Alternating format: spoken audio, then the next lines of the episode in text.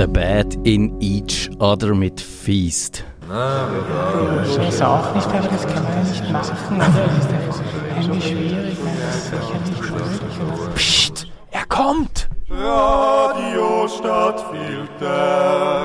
Das ist die legendäre Pre-Show vom legendären Nerdfunk. Kevin, sind wir jetzt eigentlich arm und äh, armengenössig, nachdem da die eine äh, Kryptobörse verschwunden ist? Die FTX, ist unser, unser Vermögen da gewesen? Nein. Ah. Zum Glück nicht. wir haben, wir haben, oh, es hat keinen Unterschied gemacht. Wir haben, wir haben auch sonst kein Geld. Ähm, wahrscheinlich müssen wir in einem, wann ist das? Wahrscheinlich in einem halben Jahr oder so gibt es wieder ein Update. Wir, Ja. haben einmal, wir haben einmal Geld gehabt und dann haben wir schnell kein Geld mehr gehabt. Ja, sag mal, ist das jetzt alles verschwunden, das Geld, das wir mal hatten? es ist einfach wieder wahnsinnig wenig geworden. Es ist einfach wegen, weil die, die Kryptowährungen generell nicht so äh, toll sind. Also es ist mal verdreifacht, vervierfacht haben wir es gehabt. Okay. Und, Und jetzt ist ich hätte jetzt gesagt, es ist wieder etwa auf Null. Also so, wie wir, wie wir gestartet haben, Also- haben wir jetzt wieder. okay, es ist nicht alles weg. Nein, es ist nicht alles weg. Es ist einfach, wir haben mit, ich glaube, wir haben mit 100 Stutz gestartet und sind wahrscheinlich irgendwann mal bei, bei so 300, 400 Stutz gewesen und jetzt sind wir wahrscheinlich wieder bei 100 Stutz. Okay, und man sieht, wir haben eigentlich, wie heißt das, Hold-on, die Hold-on-Strategie ist nicht, nicht richtig gewesen. Wir hätten müssen irgendwann mal... Nein, es ist einfach Geduld. Es, es, das sage ich jetzt einfach immer als, als, äh, als Fachperson Kryptowährung, sage ich, muss einfach Geduld haben. Jetzt verkaufen würde keinen Sinn machen. Matthias, jetzt, Nein, nein, jetzt musst du investieren. Jetzt, jetzt musst du einsteigen. Du, du tönst so wie einer vom AWD oder so. Nein, jetzt, jetzt ist der richtige Moment. Okay, gut, von mir aus. Oder Also, auch nicht. Oder auch nicht. Wir, wir sehen es ja dann. Also, Kryptowährung, ich weiß nicht, ob man das jetzt, da bringt uns das noch 90 Sekunden bis, unsere, bis zu unserer Sendung an, oder haben wir noch etwas anderes, wo wir müssen reden? Willst du, bist du noch bei Twitter? Hat dich der Elon vertrieben? Mhm. Nein, ich bin. Oh, mal, ich bin noch bei Twitter. Ich, ha, ich bin einfach nie mehr eingeloggt. Ich bin seit zwölf Jahren bei Twitter. Aber du verstehst es nicht, genau. Das ist Ich habe noch einen Account. Ich, bin, ich investiere jetzt die 8 Dollar, dass ich das blaues Höckchen bekomme und nachher logge ich mich wieder in den nächsten 9 Jahren nicht ein. Ja. Ich könnte das Konto löschen. Ich brauche es wirklich nicht mehr. Okay, ich sehe schon. Ah, Du bist aber auch nicht vom Melzi, hast dich letzte Woche nicht bekehren lassen, um auf Mastodon einzusteigen. Hey, ich bin ein alter Mann. Ich bin durch mit Social Media. es ist wirklich so. Ich, nein, es ist wie... Nein, es ist gut. Also ich sehe schon, du bist ein alter Mann, dann haben wir ja eigentlich die richtige Sendung heute, weil Das ist gleich ein grosses Thema wahrscheinlich bei mir. Im Alter, was passiert im Alter? Wir haben auch schon drüber geredet. Wir, wir haben, glaube ich, viele Pre-Shows haben schon angefangen damit, was, was uns alles, es uns nicht gut geht und so. Und jetzt gehen wir es heute mal systematisch an, oder? Ja, mit einer Fachperson, das ist wahrscheinlich so. Hey, ich habe ha noch eine Frage. Ich habe Ja. Lustigerweise am einem Event habe ich einen, einen Metzger getroffen, der ein cooler Typ ist, mega lässig, mega modern auftritt. Und ich habe gedacht, der wäre cool für den Nerdfunk. Und dann habe ich mir überlegt, ich wüsste gar nicht warum. Weil er hat nichts mit digital zu tun. Aber er irgendwie habe ich das Gefühl, ich muss mit dem reden und der muss da ankommen.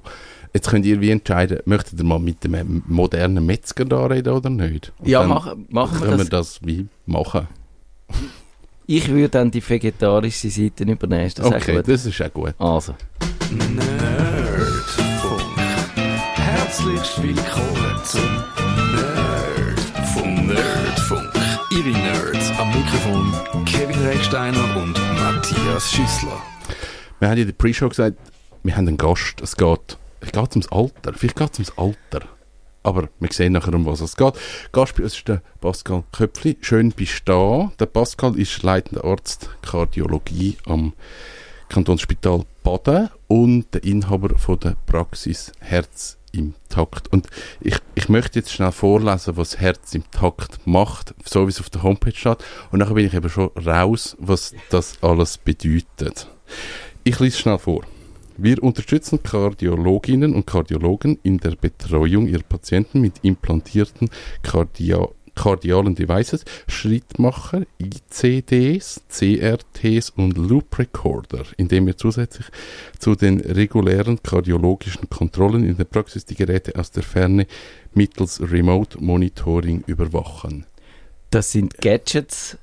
Wo- Sind das Gadgets? Das ist, wir machen eigentlich eine Gadget-Sendung, habe ich gemerkt. Sind das Gadgets, Pascal? Ja, zuerst mal äh, guten Abend miteinander. Herzlichen Dank für die Einladung, äh, Kevin Matthias. Äh, bevor ich auf die Frage antworte, es ist immer schön, wenn man vom Metzger redet und nachher auf den Kardiologen überleitet. ähm, aber es ist auf jeden Fall schön da zu sein. Ähm, Gadgets, ja, im weitesten Sinn eigentlich schon, weil ähm, die helfen den Betroffenen, indem man, sagen wir, Patienten oder auch Kunden besser zu leben. Und ich glaube, das ist eigentlich der Sinn von einem Gadget. Dass man Ja. dass, dass man es einem unterstützt im, im täglichen All also im Alltag. Mhm. Was sind denn, also die, die, der Text, den ich vorher vorgelesen habe, das ist so der Mittelteil. Schrittmacher, ICDs, CRTs und Loop Recorder. Ich habe nachgeschaut, was es ist. Ich kann aber nicht genau sagen, was jetzt auch der Unterschied ist zwischen diesen Sachen. Also Schrittmacher weiss man, Schrittmacher oder? weiss Das ist, man. wenn du so Herzflattern hast, dann flattert es weniger. Oder ist jetzt das zu laienhaft? Ja, ein bisschen vage und nicht ganz korrekt. Ähm, nein, das ist überhaupt keine dumme Frage, weil das ist etwas, wo, wo viele Leute äh, Mühe haben, auch Fachpersonen können nicht immer genau sagen, was der Unterschied ist. Also ist so ein Schrittmacher, das ist ein Gerät, das davor schützt, was das Herz davor schützt, zu langsam zu schlagen. Also wenn ein Patient eine Herzrhythmusstörung hat, wo ähm, das Herz plötzlich Pausen macht, aufhört zu schlafen für ein paar Sekunden oder einfach insgesamt zu langsam schlägt, dann kann es sein, dass die, die Person einen Schrittmacher braucht. Ein Schrittmacher schaut, was das Herz macht. Wenn das Herz das macht, was es sollte, nämlich genug schnell schlagen, macht er nichts. Aber in dem Moment, wo der Schrittmacher sieht, dass das Herz zu langsam schlägt, setzt er ein und gibt einen Impuls ab, damit es zu einer Kontraktion, also zu einem Herzschlag kommt.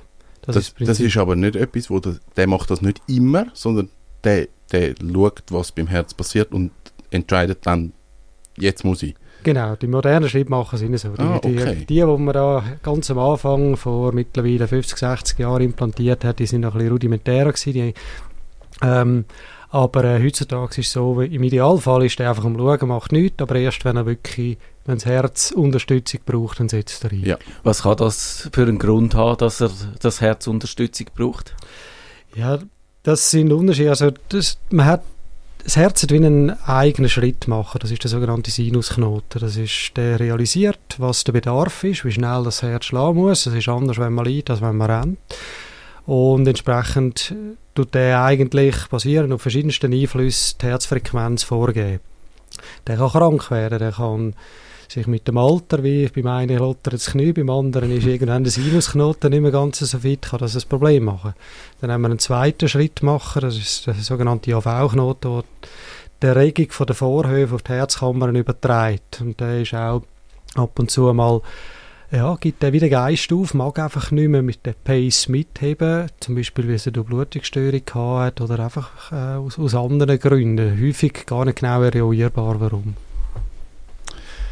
Also der, der Schrittmacher haben wir. Genau. Dann gibt es ICDs. Der ICD, das ist ein implantierbarer Kardioverter-Defibrillator. Ui. Die Abkürzung, genau. Das ist ein, ein sogenannter Defi. Die meisten kennen das aus dem Film.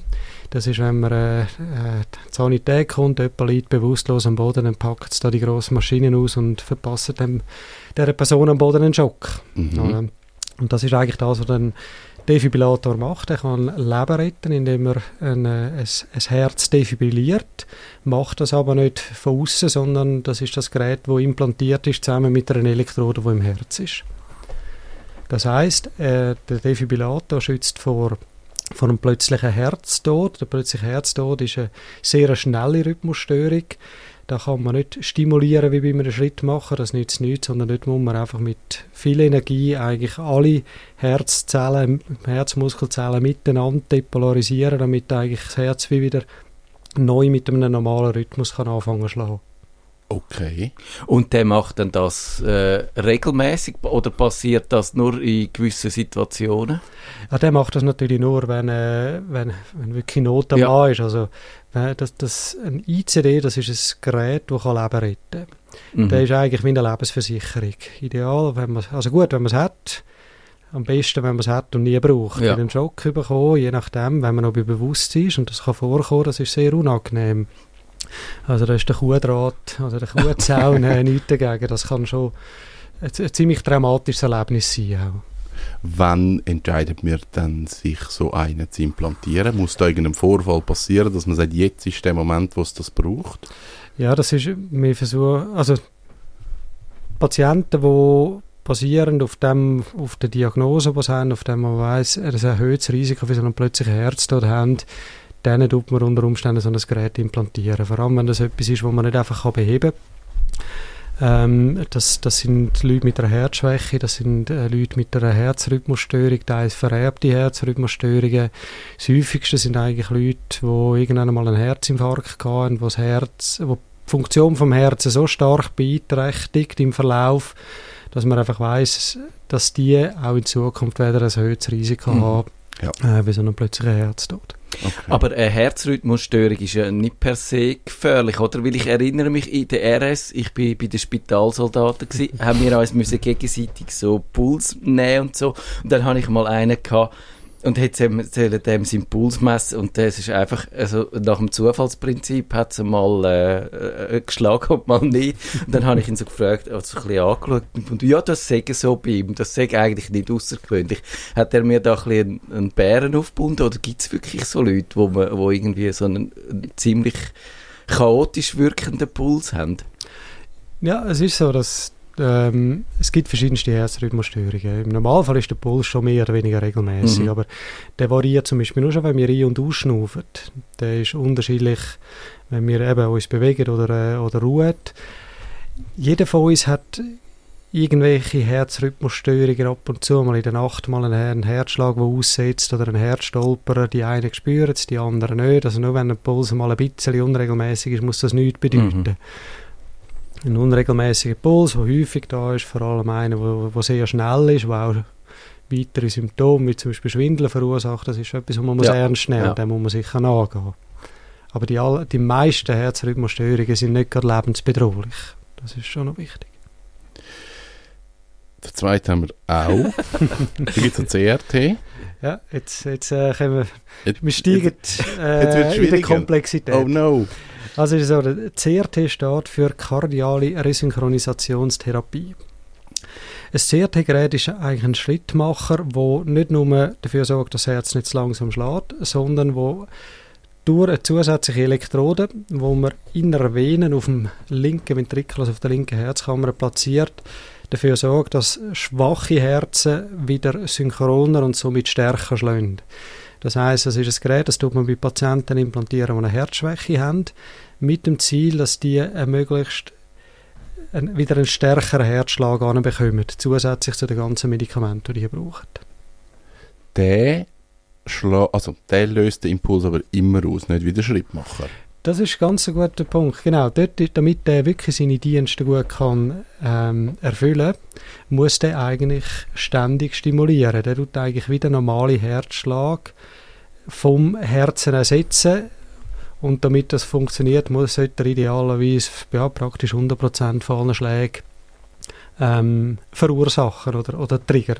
Und einfach wahrscheinlich, wie fest variiert dann, oder, Also, ja, ich muss vielleicht ein bisschen. ich habe es versucht, einfach Also, grundsätzlich ist natürlich so, wir haben wie zwei Sachen. Wir haben ja eigentlich die Vorhöfe. Die Vorhöfe, das ist. Oder, man muss so sagen, wir haben einerseits den Puls, das ist die Herzfrequenz. Ja. Das ist eigentlich das, wo, wo der Sinusknoten vorgibt, wo aber auch der Schrittmacher kann übernehmen Und das führt zu der Kontraktion von der beiden Vorkammern, von den beiden Vorhöfen. Die Resynchronisation, die basiert, oder die passiert auf der Ebene von der Ventrikel, also von der Herzkammer. Das heißt, ein Schrittmacher funktioniert so, dass er zuerst einmal die Vorhöfe zum Pumpen bringt. Das heißt, das Blut Mhm. geht von den beiden Ja. Vorhöfen in die Herzkammer. Und nachher wird wenige, also vielleicht etwa 200 Millisekunden später, kommt der eigentliche Herzschlag, das heißt Kontraktion von der beiden Ventrikel, von der beiden Herzkammern, wo das Blut einerseits in die Lunge und andererseits in den Körper rauspumpt. Und das ist der eigentliche Herzschlag und das ist der, wo nachher das CRT-Gerät sollte triggern. Ah, okay. Aber es tut nicht eigentlich, es kann den Puls Ja. oder die Ja. Herzfrequenz vorgeben, aber das macht es nur dann, wenn dort auch eine Schwäche Mhm. besteht. Okay. Das sind wie unterschiedliche Okay. Indikationen. Ich hoffe, das ist einigermaßen verständlich gewesen. Gut. Ich sehe zumindest eineinhalb, die nicken. Ja, es, es, irgendwo, ich meine, man hat das Herz mal in der Schule gehabt, aber ah, das ist alles noch schwarz-weiß gewesen. das weiss Genau, früher ist, das, früher ist es ana, ana, analog Fensterplatz gewesen. und, ja. Gut. Der letzte in der Liste ist der Loop Recorder und nachher haben wir, Genau. dann haben wir alles Fachwissen. Genau, nein. äh, der Loop Recorder, das ist ein Gerät, das wird unter der Haut implantiert. Das, das kommt nicht mit, äh, hat keine Elektroden im Herz wie die anderen drei Geräte, die wir vorher besprochen haben. Der Loop Recorder ist ein reines diagnostisches Gerät. Das heißt, das tut einfach pausenlos die Herzfrequenz aufzeichnen. Und das implantiert man bei Leuten, wo man eben vermuten, dass die irgendein Problem mit dem Herzrhythmus haben, entweder äh, ein sogenanntes, zum Beispiel ein Vorhofflimmern haben, das ist eine Ja. Herzrhythmusstörung, wo, ähm, wo kann dazu führen, dass das Blut gerinnt im Herz, wo man muss äh, Blut verdünnen oder äh, wenn, wenn zum Beispiel die Leute, äh, bei Leuten, die Schwindel haben oder wo schon bewusstlos geworden sind und man weiß einfach nicht warum. Und der Vorteil bei denen ist, die schauen einfach pausenlos schauen und so findet man häufig Diagnosen raus, vor allem bei Leuten, die man schon x-mal gesucht hat und bis jetzt einfach nicht, nicht weiss, warum die die Probleme haben. Aber das ist, wenn eine Smartwatch, wo das heute auch macht, oder viele am, am Handgelenk. Ja, es ist an sich vergleichbar. Es ist einfach viel zuverlässiger, weil ähm, ja, es, eine, eine Uhr am Handgelenk, die hat nicht immer super Kontakt. Ja. Vor allem, wenn es zum Beispiel kälter ist, kann das durchaus mal Signal stören. Die Zuverlässigkeit von der Daten ist sicher Ja. viel, viel besser. Aber dafür ist es invasiv, das ist dann auch. Genau. natürlich. Und du tust mit deiner Praxis Herz im Takt eigentlich die Schnittstelle machen, dass du sagst, okay, von diesen Geräten tun ihr Daten auswerten und stellen die Daten den Ärzten zur Verfügung, dass die mit denen können arbeiten oder eine Diagnose können machen Also die meisten Kardiologen tun Patienten mit so implantierten Geräten betreuen, tun auch die Geräte kontrollieren im Rahmen von der, von der äh, Kontrollen im, in der Arztpraxis. Das heißt, der Klassiker ist, der Patient kommt je nachdem, wie krank das er ist, je nachdem, was er für ein Gerät implantiert hat, ein bis zweimal pro Jahr vorbei beim, beim Kardiolog. Der schaut, funktioniert das Gerät richtig, ist die Batterie noch gut, sind alle Komponenten in Ordnung. Schaut auch, es sind irgendwelche Herzrhythmusstörungen, äh, sind irgendwelche Herzrhythmusstörungen vorgekommen in den letzten Monaten und dann je nachdem er etwas umprogrammieren oder tut was auch immer für Schritte in den Weg leiten. Das ist eigentlich der Klassiker und das machen die meisten. Das, was ich mache mit meiner Praxis oder was wir machen, das ist, wir den Service komplementieren, indem wir Remote Monitoring anbieten. Das heißt, wir tun die Geräte im Zwischenraum überwachen. Also wir das heißt, zwischen der eigentlichen Kontrolle haben wir aus der Ferne ein Auge auf das Gerät, schauen, ist alles in Ordnung. Da habt ihr sofort definierte Alarm drin, wo, wenn irgendetwas auffällig ist, kommen wir eine Ah, Benachrichtigung okay. über. Und unser Service besteht darin, dass wir, wenn etwas klein, potenziell klinisch Relevanz, also etwas, wo Ja.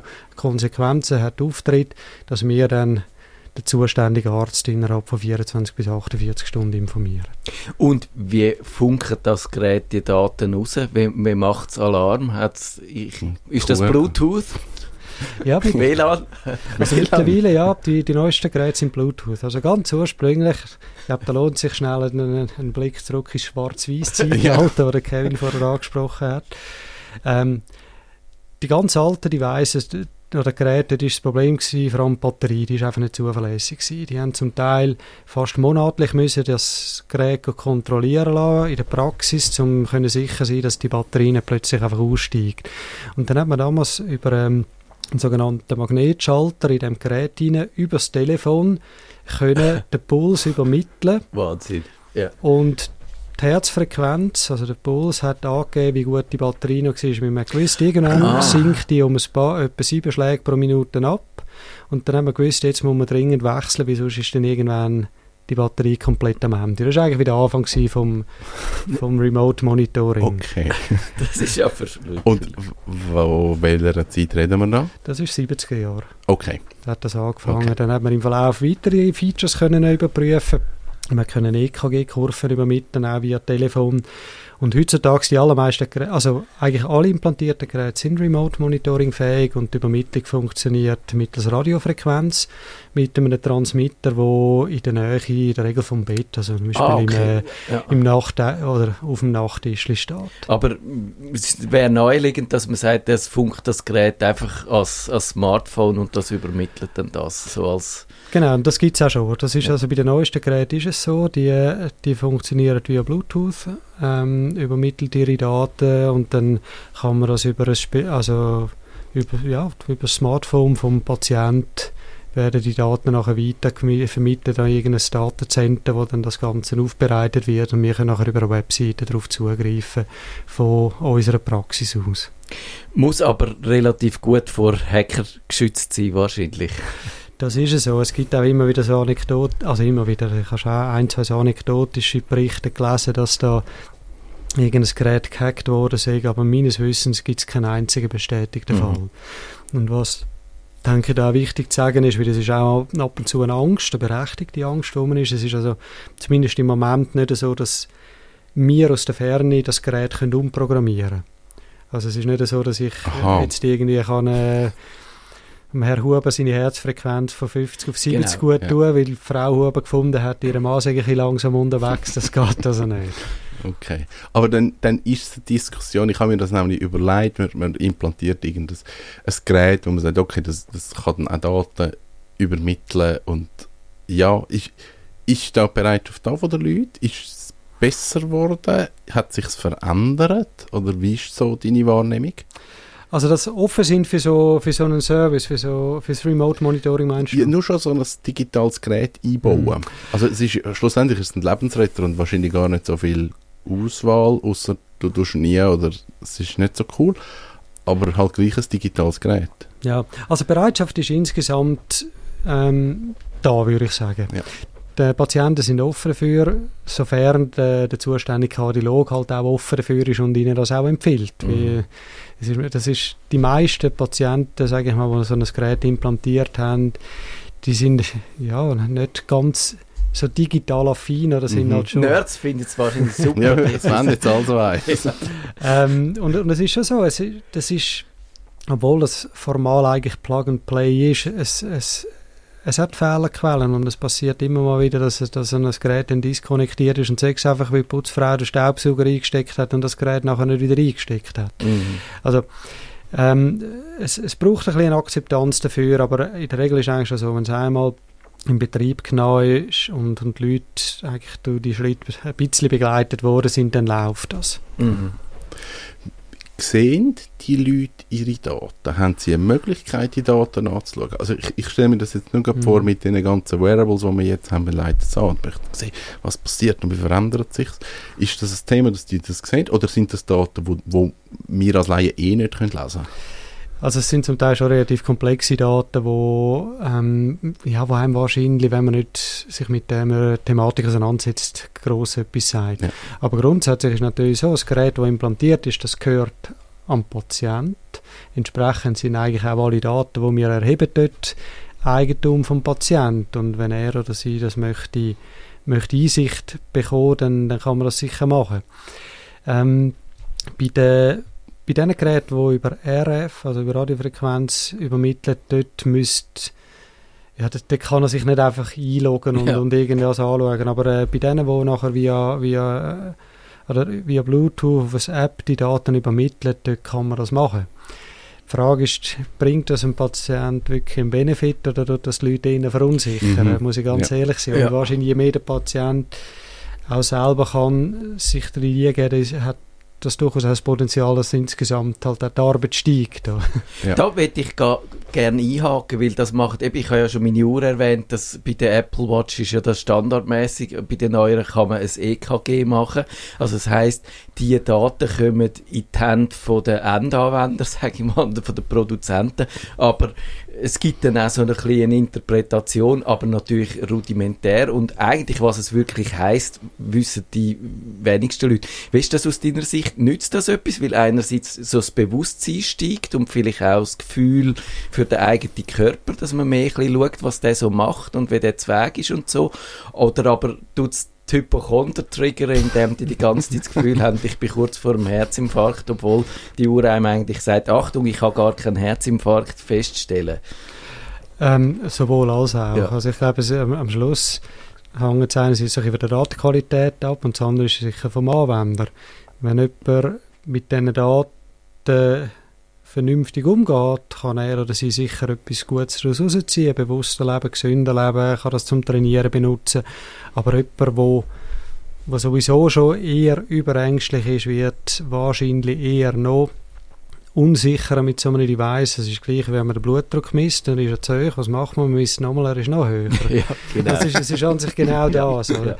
Und, und ich glaube, was eben, das, was für mich im Moment so ein bisschen fast das Gefährlichste an diesen ganzen Geräten ist, das ist, dass wir eigentlich zum Teil gar nicht wissen, was auch wir Ärzte nicht wissen, was wir mit gewissen Befunden sollen anfangen Weil wir sehen jetzt viel mehr Sachen, die wir früher noch nicht gesehen haben. Wir haben keinerlei Daten zu, zu gewissen Rhythmusstörungen bei einem symptomfreien Patienten oder bei einer symptomfreien gesunden Person.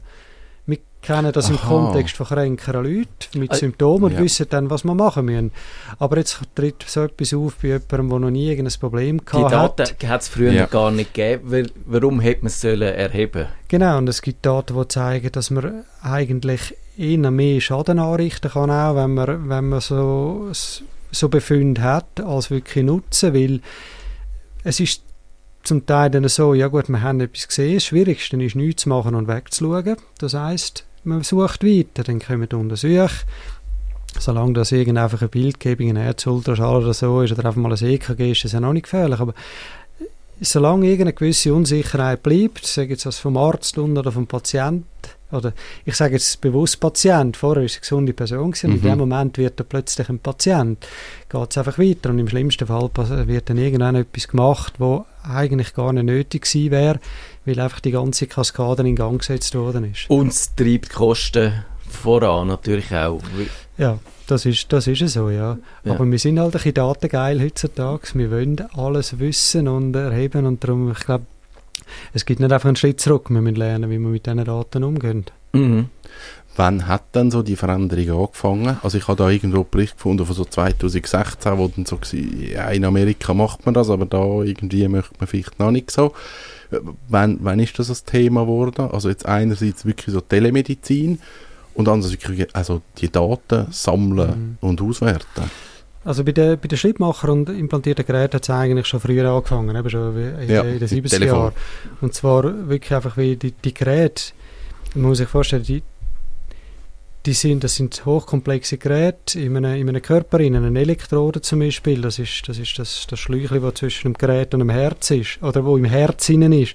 Das wird pro Tag etwa 100'000 Mal gedehnt und quetscht und dreht und das muss über Jahrzehnte heben und irgendwann ist die Gefahr einfach da, dass es nicht mehr richtig funktioniert und den Moment will man nicht verpassen. Darum macht es durchaus Sinn, dass man die Geräte engmaschig überwacht. Ähm, aber jetzt bin ich völlig von der Frage abgewichen. ähm, wann das so angefangen hat? Ja, so, wann ist das Thema geworden, auch in der Schweiz, mit, mit Ja. eben Telemedizin und Datenerhebung? Also ich denke schon, USA, wie du vorher gesagt hast, ist ein bisschen früher gewesen. In Europa hat es wahrscheinlich so in den letzten 10, 15 Jahren angefangen. Ja. Schweiz, die grösseren Zentren bieten das an, das Remote Monitoring. Es gibt auch ähm, einige Kardiologen in der Praxis, die das anbieten, aber viele machen es selber nicht, weil es einfach ein grosser Aufwand ist für einzelne Patienten und darum habe ich gemerkt, dass so ein Service wie meine durchaus kann ähm, ja, einen Benefit bringen und von Interesse sein. Ich glaube, die Pandemie hat insgesamt das Ganze schon nochmal ein bisschen ähm, beschleunigt, dass Mhm. die Leute auch gemerkt haben, ja, ich, ich kann nicht mehr zum Arzt Ja. gehen. Wie, wie kann ich jetzt sicherstellen, dass das Gerät gut funktioniert? Und ich glaube, so die Akzeptanz von dieser Art von Medizin ist, ist nimmt immer mehr zu und mittlerweile glaube ich, dass die meisten einen Wert drin sehen. Vor allem, weil eben auch ganz klar gezeigt wurde, zum Beispiel bei der Fernüberwachung von diesen Geräten, wir verhindern Hospitalisationen, wir verhindern Todesfälle, man kann früher relevante Rhythmusstörungen oder Gerätefehlfunktionen entdecken und insgesamt können wir sogar mit dem Kosten sparen, was ja eigentlich Ja.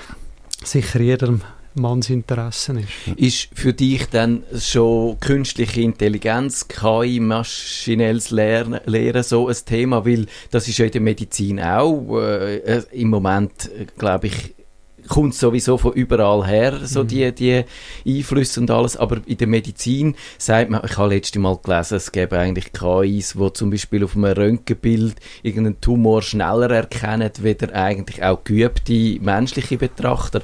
Also da müsste man sagen, wäre vielleicht so eine Analyse von so einem Herzschlag über, über drei Monate etwas, wo man so einem System könnte überlassen.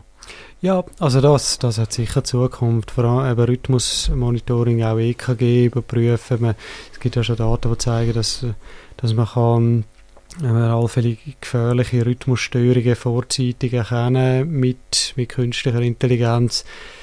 Da bin ich sicher jetzt weit weg, zu sagen, wie weit das, das ist, wann wird das Mainstream, Ja. aber ich bin überzeugt, wir werden, wir werden die Daten gar nicht ohne KI können, können selber bewältigen. Jetzt, genau, wir sammeln so viel Daten, jetzt müssen wir auch irgendwie wieder schauen, wie wir es wieder in den Griff bekommen. Gibt es für dich im Moment wie so eine Grenze, wo du sagst, hey, es, es gibt eine Entwicklung, wo hilfreich wäre, wo noch gut wäre? Oder ist man dort mehr so am Punkt, dass man eigentlich gar nicht weiß, was noch möglich ist? Wahrscheinlich in den 70er Jahren ist so Telefon, hey, das ist mehr braucht es eigentlich nicht. Mittlerweile haben wir eben Bluetooth, wir haben App, wir haben RF. Sieht man eine Entwicklung, wo es angeht oder, oder wie sich das Mhm. auch verändert?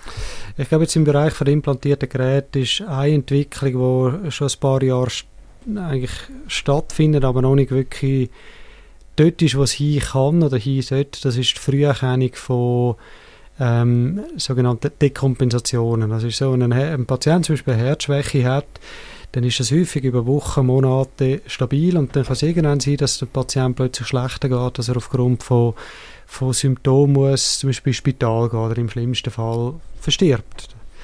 Und äh, die Geräte, die, die messen ja unglaublich viel. Die schauen nicht nur, schlägt das Herz normal, die können zum Beispiel die Thoraximpedanz messen, also den, den Widerstand über dem, über, äh, über dem Brustkorb und können anhand von dieser Messung sagen, wie viel Flüssigkeit im Thorax innen ist. Als Zeichen dafür, dass der Patient anfängt, Flüssigkeit akkumulieren, weil er es einfach nicht mehr mag ausscheiden die, die messen die Herzfre Herzfrequenzvariabilität, die können schauen, ob sich der Patient bewegt oder nicht mit den Sensoren. Liegt er am Boden, ist er plötzlich umgekehrt. Das sind ganz viele Daten und wenn man die integriert, gibt es mittlerweile gute, gute Daten dafür, dass man so wirklich kann den Patienten helfen, denen anrufen, geht es ihnen nicht gut, äh, nehmen sie vielleicht das und das Medikament mehr und so Hospitalisationen vermeiden. Okay. Hey, mega spannend gewesen. Das Ding ist so ein bisschen, wenn man so über das Herz redet, dann wird einem so das Herz bewusst und dann liebt man jetzt wahrscheinlich, jetzt sind jetzt alle daheim und denken, oh, oh wahrscheinlich habe ich jetzt auch, Hat schon das Herz ich habe wahrscheinlich irgendeine eine Störung. oh, oh, ich bin jetzt dann gerade tot. Ähm, mehr zu deiner äh, Webseite findet man unter www.herzimtakt.ch. Ähm, vielen Dank für den Besuch. Ich habe es mega spannend gefunden, mal so den, den Ja. Blickwinkel Medizin zu haben. Ich auch. Und ich habe den Verdacht, dass wir Nerds alle ein bisschen Hypochonder sind, glaube ich. Wahrscheinlich. Und wir möchten jetzt das können überwachen. Ja, genau. Es ist ja gleich, wenn man es muss implantieren muss. Wir finden das super. Das finden wir sowieso cool, ja. Vielen Dank für deinen Besuch. Ähm, wir wissen noch nicht, was wir nächste Woche machen, oder? Nein. Aber dann geht es dann schon schwer aufs Jahresende zu. Noch zwei haben wir und der Rest ist dann Ja, so. Jahresende. Das ist der Nerdfunk. Auf Wiederhören sagt der Nerd. Nerdfunk. Ihre Nerds am Mikrofon Kevin Recksteiner und Matthias Schüssler.